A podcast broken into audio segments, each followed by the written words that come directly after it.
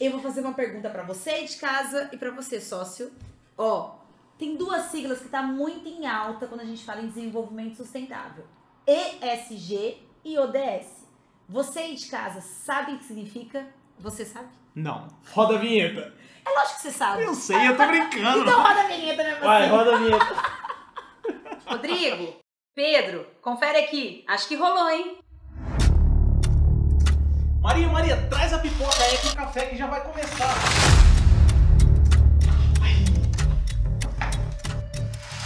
Sejam bem-vindos a mais um EcoCast, o podcast mais eco desse Brasil. E o episódio de hoje a gente vai falar sobre ESG e ODS. São tendências fortes, principalmente no mercado financeiro, Muito. o ESG e as ODS. que já vem bastante tempo que foi a Exatamente, grandes empresários estão começando a utilizá-la. Exato, e explorar Mas isso. calma, calma, calma, amigos. calma. Antes, Isso, antes, dá um recadinho, Maria. vou explicar. Ah, tá, eu ia explicar já, mas o recadinho é o seguinte. É isso. Vocês aí, vocês que não estão seguindo a gente no YouTube, já se inscreve, já faça parte de mais 5 mil sócios, faz parte deste movimento, se torne um sócio junto com a gente, de graça, só se inscrevendo, curte, comenta e vão participar junto com a gente de que vídeo que vocês querem ver. Hoje o tema são as ODS, para quem não sabe, ODS é Objetivo de Desenvolvimento Sustentável, que foi criado pela ONU, são 17 objetivos que têm a missão de nortear as, os países e com isso os estados e as cidades para se tornar mais sustentável. E claro que cidades são feitas de empresas, corporações, indústrias E então, pessoas. e pessoas. Então os 17 ODS, eles têm o objetivo de nortear realmente ah, o dia a dia das pessoas, o dia a dia das empresas, qual que a sua empresa se classifica e principalmente as cidades. É uma E- iniciativa da ONU. E eu, e eu acho assim, só complementando isso Sim. que você falou, que eu acho muito importante nas ODS, que eles têm um pé na realidade, né? Então É. eles têm um. As ODS, elas, elas vêm e demonstram a realidade, as dificuldades daquele país. E é lógico que é um trabalho a nível mundial, mas cada país tem sua meta e o Brasil até tem 2030, várias, até eu acho 2030. interessante. O Brasil tem que cumprir várias metas e dentre elas, ou, ou melhor dizendo, todas elas são pautadas em problemas que a gente sofre Sim. e que busca Você resolver. sabe, Rodrigo, que assim, é, as metas, elas são meio inatingíveis. Até quando eu explico pro pessoal, dentro do Clube ECA a gente tem lá detalhando cada ODS. Tem umas metas lá que a gente, a gente sabe. Eu tô em uma dessas aulas Você- aí. você tá em várias. Top, tá top, tá top. E assim, as metas realmente algumas, a- a- até porque a pandemia ela deu uma atrasada, porque era para ser cumprida até 2030. Pra quem não sabe, são essas 17, me- 17 objetivos com as metas. E a pandemia mudou tudo, porque tinha meta em relação à educação, educação pública, segurança, saúde. Saneamento. saneamento. Então, assim, a pandemia ela deu uma é, realmente talvez uma Uma atrasada, travada, uma né? travada. Justamente porque a economia abalou. E para algumas coisas necessita muito. da economia Nossa, também, muito. né? Só que assim, é, eu sempre dou a dica pra quem tá muito perdido, mas quer muito trabalhar no setor ambiental, pra estudar as 17 ODS. Porque ali, gente, ela fala tudo que tem que ter um desenvolvimento sustentável dentro de uma cidade. Ou seja, ali estão as oportunidades de trabalho pra quem quer trabalhar no setor de sustentabilidade.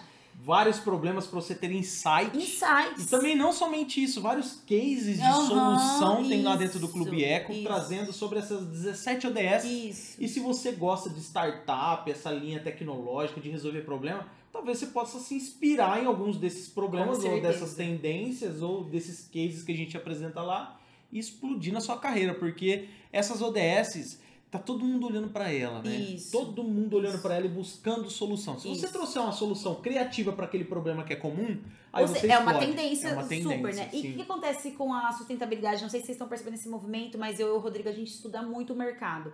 A sustentabilidade, ela é uma macro tendência. As macro tendências, elas demoram em torno de 7 a 10 anos para explodir. Uhum. Então tá tendo um movimento lento, onde as marcas estão testando já tem um tempo, vários produtos, onde as marcas estão se adaptando.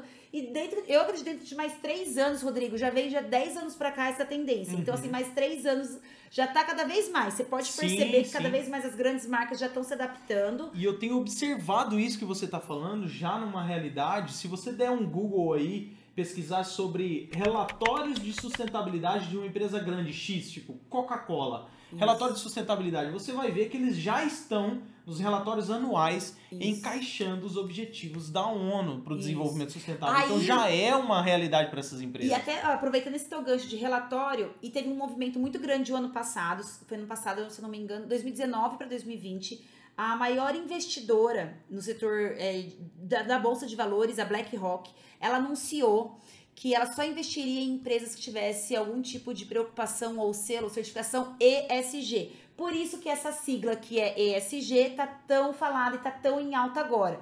Environment, Social e And Government. And governance. Isso, Governance. isso.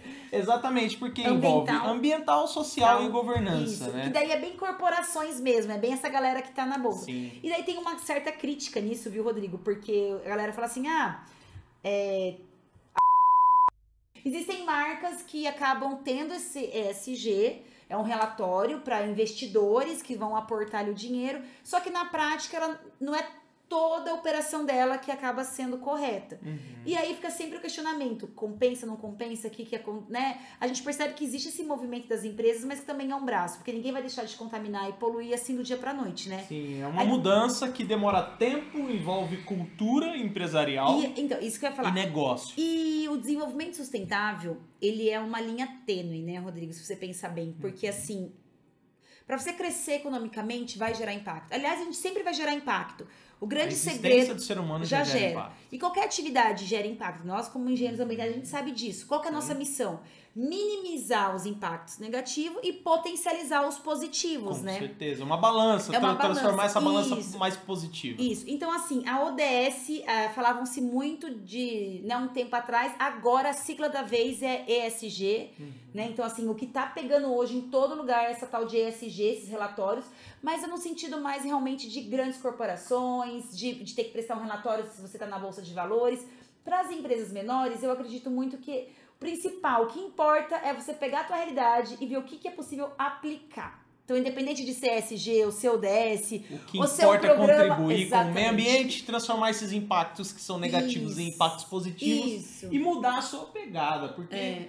Tentar melhorar, né, Rodrigo? o ser humano é, É. ser humano, ele está impactando. É. E ele pode escolher impactar mais positivamente ou Isso. negativamente. Única... E, e aí, o- aí entra o papel do profissional da área ambiental. Isso. Porque a gente precisa mudar uma postura dos, do, dessa galera que está preocupada com o meio ambiente, porque tem muita gente que mais atrapalha do que ajuda no sentido de, sabe, de, de fazer um, um burburinho em cima. Tem muita gente para criticar e pouca gente para pôr a mão na problema. massa. E assim, vamos lá, vamos resolver de forma técnica, Isso. eficiente e que traga retorno tanto social quanto Ambiental. econômico e ambiental. Isso. Então, assim, o que a gente precisa é de pessoas dispostas a trabalhar e ajudar a resolver Isso. o problema. Criticar já tem de Já tem monte. demais. O né? que eu acho que foi uma, assim, realmente um grande passo foi essa BlackRock, ela ter tomado essa iniciativa de, de, colocar de- o dinheiro dela exatamente. em empresas que estão preocupadas. Nem que seja só por forma, neste primeiro momento, já é um movimento importante do mercado financeiro. Isso é interessante até para quem gosta de investir em bolsa de valores. É, pra ficar atento Fica aí. atento a essas É. empresas com ESG que é Você interessante. sabe que uma palestra, uma vez me fizeram uma, uma- foi uma das palestras mais difíceis que eu dei. Foi, tipo, foi,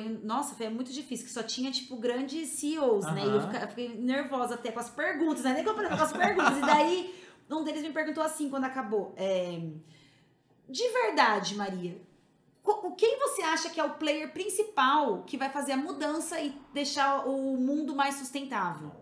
Aí eu parei pra pensar e realmente, assim, eu sempre tive isso pra mim, que são dois players de mercado, que é o investidor e o consumidor. Então, assim, se- nós consumidores temos que mudar o hábito e aqui o investidor já percebeu essa mudança de comportamento. E é um ciclo positivo vicioso. Então, quanto mais os consumidores incentivarem empresas que têm essas práticas sustentáveis, mais os investidores vão colocar é, investimentos nessas empresas. E daí vai crescendo isso, né? Então, acho que é basicamente isso. Eu fico sempre olhando que os grandes, as grandes mentes do mundo estão pensando sobre essa questão.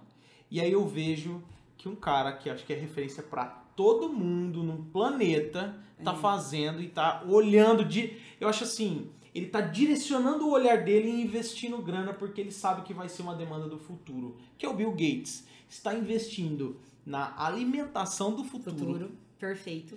na saúde e no saneamento. Saneamento. Olha só, seja, saneamento as a gente tá três- falando As exato. três áreas que a gente tem totalmente então, competência só, atuar, né? se Bill Gates está mirando nisso, Vocês sabem que o Bill Gates ele está há anos na nossa frente, não dá nem pra Anos. falar. não Aliás, é? o documentário, exato. deixar a dica aqui, o documentário dele no Netflix, gente, tá incrível. Aproveita pra assistir, que é um conteúdo gostoso e tem tudo a ver com E saiu um sustentabilidade. livro dele novo também que eu Também. tô doido já pra comprar. Não, não li Não ainda, é lançamento agora aí, tá quentinho, depois você pesquisa. Boa Fazendo um jabá do Bill Gates aqui. Como se precisasse, né? como se precisasse. Mas ó, eu só queria dizer isso pra vocês, pra vocês abrirem os É.